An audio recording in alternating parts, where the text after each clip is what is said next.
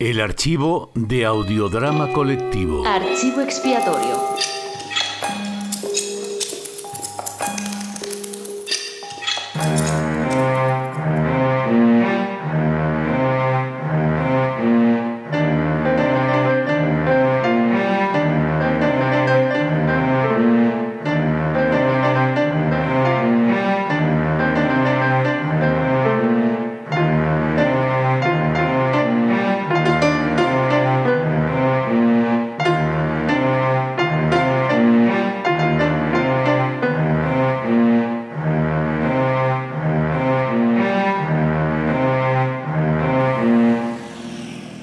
Esta es la historia de la bocina Ruidigorda. Ruidigorda era una bocina de automóvil, la más grande y la que sonaba más fuerte de todas las bocinas. Por eso Ruidigorda era una bocina muy codiciada. Todos los automóviles y todos los conductores la querían. Pero Ruidigorda tenía una mala costumbre. Le gustaba asustar a la gente. Ruidigorda pitaba en los momentos más inoportunos para reírse de los tremendos sustos de los demás. Pitaba a los vecinos distraídos. Pitaba a los niños metidos en sus juegos.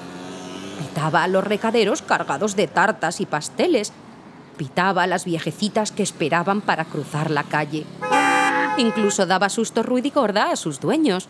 Pitaba en los sitios donde estaba prohibido. Pitaba cuando su conductor metía la cabeza debajo del capó pitaba cuando... pues cuando no debía. Por eso, los que al principio se la disputaban, enseguida querían deshacerse de ella. Y a Ruidigorda la instalaban en vehículos cada vez más pequeños, más usados y más pobres. Pero a Ruidigorda eso no le importaba, al revés. Cuanto más enano era el automóvil, más divertido el susto tras pegar el bocinazo. En esto y en que le gustaba pitar a todas horas, tuvo su perdición.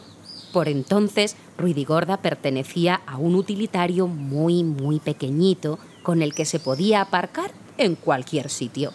Esa tarde la dueña del cochecito lo había dejado en un callejón, montado en la acera, mientras ella recogía unos paquetes.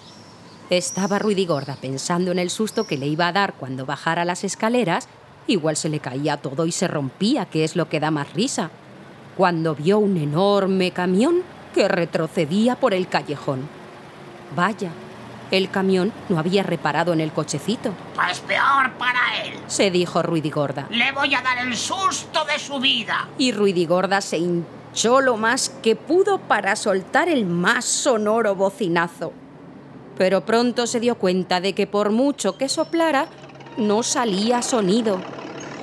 Claro, había abusado tanto de ello que debía de haberse roto o se había quedado ronca o algo por el estilo. Nada, que no sonaba, así que el camión no advirtió que el cochecito estaba detrás de él. Le pasó por encima y lo dejó con ruidigorda dentro, plano como una plancha. Y eso le sucedió a la pobre ruidigorda por pasarse, por hacer tanto ruido.